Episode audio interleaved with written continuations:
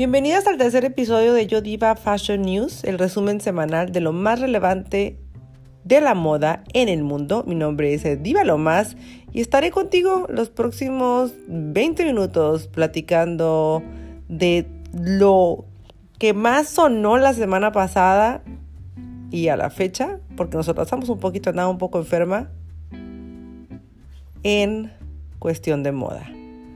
Este episodio, este tercer episodio va a ser diferente. Pasaron cosas la semana pasada que la verdad merecen toda nuestra atención y me encantaría conocer tu opinión. Eh, si no me conoces aún, me puedes seguir a través de mis redes sociales y me encantará platicar contigo, que me des tu punto de vista acerca de las noticias que en pleno siglo XXI nos siguen dejando fríos.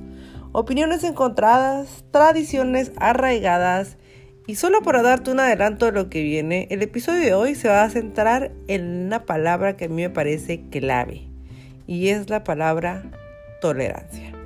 ¿Hasta cuándo? ¿Hasta cuánto tolerar? Es, es no tengo palabras para describir las emociones que me embargan en este momento, porque a pesar de la lucha, la lucha inalcanzable que tenemos, que existen en distintos grupos sociales, todavía, todavía se siguen suscitando situaciones penosas, desesperantes, con muchísima impotencia, donde el color de la piel sigue siendo un problema. Los estereotipos dentro de la industria del lujo siguen determinando qué va, qué viene y quién sobre todo es el protagonista de la esfera de la moda. Quédate conmigo, no te vayas.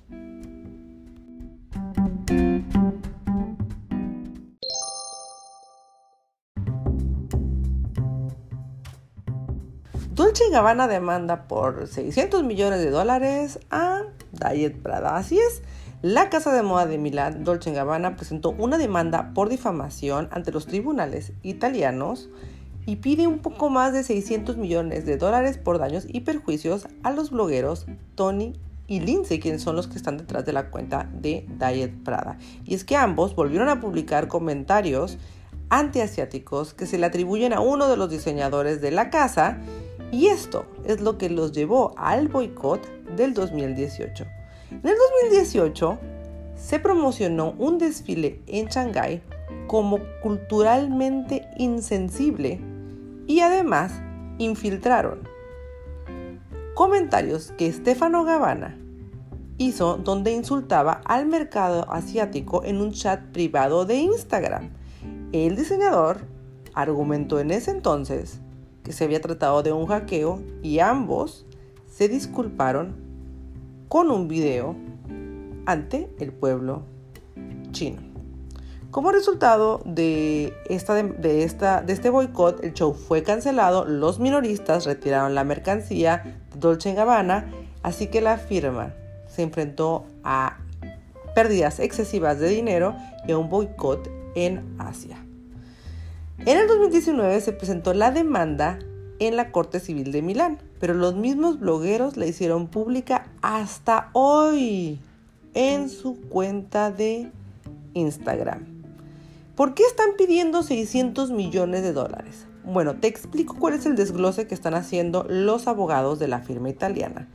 Están pidiendo 450 millones para restaurar la imagen de la marca desde el 2018 3 millones para la empresa, 1 millón para el diseñador Stefano Gabbana, quien es el que hizo los comentarios o al que se le atribuyen estos comentarios antiasiáticos. También están pidiendo 8.6 millones por la cancelación del show que se tenía programado en el 2018 en Shanghái. Otros 8.6 millones por gastos del personal, 89.6 millones por las ventas perdidas en Asia entre noviembre del 2018 y marzo del 2019.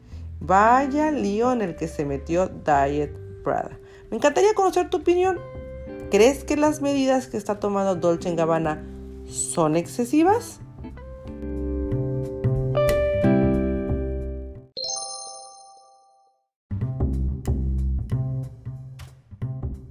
Lo más relevante de la entrevista de Megan y Enrique, o Harry como le quieras llamar, antes de entrar en materia, y detallar acerca de la simbología que hay detrás del vestido que utilizó Meghan en la entrevista del pasado domingo con Oprah, quise hacer un resumen de los puntos más destacados que se vivieron en esas casi tres horas de entrevista con la exactriz y esposa de Enrique. Meghan durante esa entrevista habló sobre sus pensamientos suicidas y el príncipe Enrique reveló una dolorosa ruptura con su padre. Así que aquí te van los puntos más sobresalientes de la entrevista. Meghan reveló que la cobertura negativa de la prensa británica la había llevado a un punto de quiebre en el que ya no quería vivir. Meghan se casó con el príncipe Enrique o Harry en el 2018 y dijo haber informado a la familia real que estaba luchando y que necesitaba ayuda profesional, pero le dijeron que no podía, que no sería bueno para la institución. La historia se repite. Finalmente se acercó con una de las mejores amigas de la difunta princesa Diana en busca de apoyo. ¿Quién más podría entender cómo es, qué es lo que está pasando qué es lo que ella estaba viviendo si no es una persona que estuvo cerca de la princesa Diana en sus últimos momentos. ¿Cuán oscura será la piel de su hijo? Megan, hija de padre blanco y de una madre negra, reveló las preocupaciones de su familia sobre el tono de la piel que tendría su hijo Archie, así como la seguridad a la que tendría derecho antes de su nacimiento el 6 de mayo del 2019. El punto de reflexión. Megan negó de plano haber hecho llorar a Kate Middleton, esposa del príncipe Guillermo antes de su matrimonio con Enrique O'Harry, y afirmó que todo fue una fabricación y que al contrario, que Kate Middleton fue la que la hizo llorar a ella antes de su boda y después se disculpó con ella con unas flores. Para Megan, el incidente fue un punto de inflexión en sus relaciones con la familia real. El príncipe Enrique habló de la relación con su papá. Dijo que se sintió realmente decepcionado por la actitud que el príncipe Carlos tomó durante toda esta situación, pero que ahora ya se están hablando, ya las cosas se están saneando. Dijo que él y Megan hicieron todo lo posible por permanecer en la familia real y que le entristece que las cosas hayan pasado como pasaron, pero se siente muy cómodo sabiendo que hizo todo lo que pudo para que eso funcionara y siente que están haciendo lo correcto actualmente. No hablaron de reproches, al contrario, la manera en cómo se refirieron hacia la reina fue excepcional, se nota el cariño que le tienen a la reina todavía y hablaron, hicieron mucho hincapié de su felicidad actual. Revelaron que su segundo hijo será una niña y que esperan que nazca en el verano. Me encantaría saber cuál es tu opinión al respecto. ¿La corona debería reinventarse? ¿Qué opinas? ¿Cuáles son tus sentires con todo esto?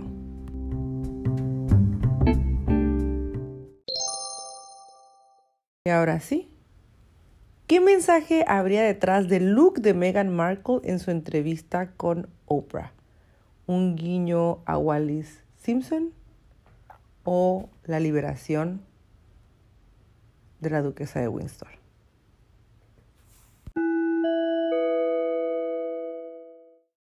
Vamos a comenzar con el vestido. Un vestido que definitivamente tiene una influencia de los años 30 y que para muchos se trata de un guiño en toda regla a Wallis Simpson, la duquesa de Windsor.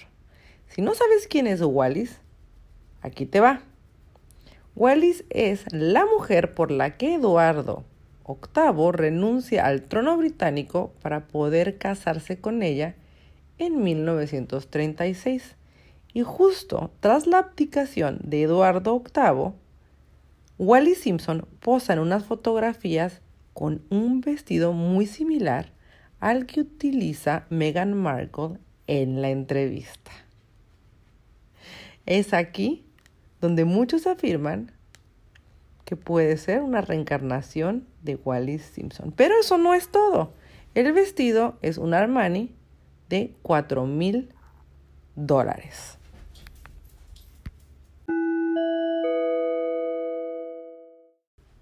Los accesorios. Meghan Markle sustituyó su Cartier Love Bracelet por un brazalete de diamantes que pertenece a la colección de joyas de la princesa Diana y que se piensa que es el brazalete que le regaló el príncipe Harry en los primeros días de su relación. Hay una posibilidad, se barajea la posibilidad de que, con e, que utilizando esta pieza, Meghan Markle le rindiera homenaje a Diana, la madre de su marido. ¿Qué opinas al respecto?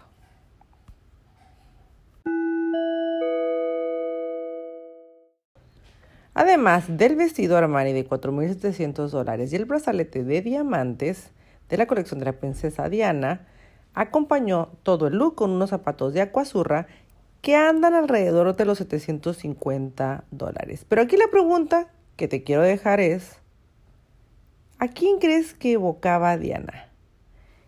¿Era la influencia de Wallis la que estaba ahí? ¿O más bien la imagen vívida de la princesa Diana ya liberada? Déjamelo en comentarios.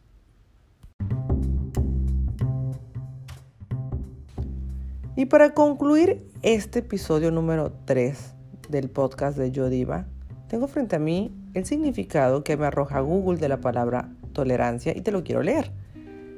Google lo define de la siguiente manera. Es la actitud de la persona que respeta las opiniones, ideas o actitudes de las demás personas aunque no coincidan con las propias.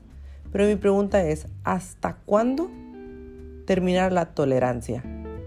¿Hasta cuándo vamos a dejar de vivir en un mundo en el que el clasismo, el racismo, la discriminación parecen nunca acabar?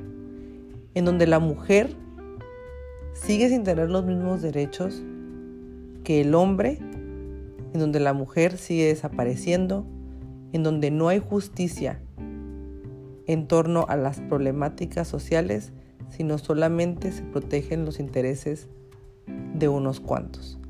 ¿Hasta cuándo? ¿Deberíamos de permitir lo que marcas de lujo y de moda como Dolce Gabbana están haciendo por creencias que ya son obsoletas?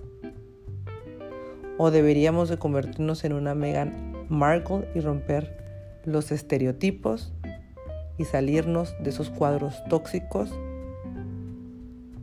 que nos atrapan. No sé, te lo dejo a tu consideración, medítalo y nos vemos en el próximo episodio de Yo Diva Podcast. Mi nombre es Diva Lomas, me encuentras en las redes sociales como Diva Lomas o arroba Yo Diva Blog. Hasta la próxima.